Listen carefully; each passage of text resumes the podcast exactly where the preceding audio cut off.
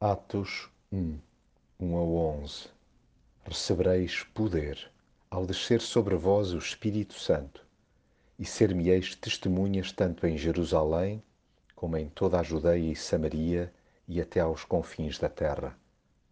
Necessitamos de avivar a memória em permanência para manter bem fresco o que Jesus fez e ensinou. Há que lembrar que tudo foi preparado meticulosamente entre Ele e o Pai Nada foi deixado ao acaso.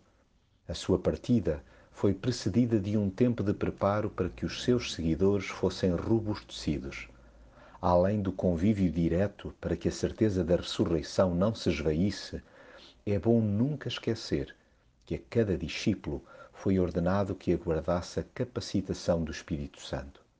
Seremos revestidos de poder, coragem e paz sobrenaturais se aprendermos a esperar nas suas promessas.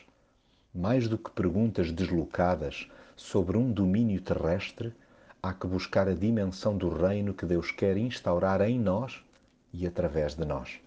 Sejamos testemunhas fiéis, expressando a fé através de palavras e atos, independentemente do preço a pagar. Ajamos diariamente na dependência do Espírito Santo, certos que Jesus um dia voltará até porque a expectante certeza da sua vinda jamais foi um convite à letargia, antes um desafio à partilha entusiasmada.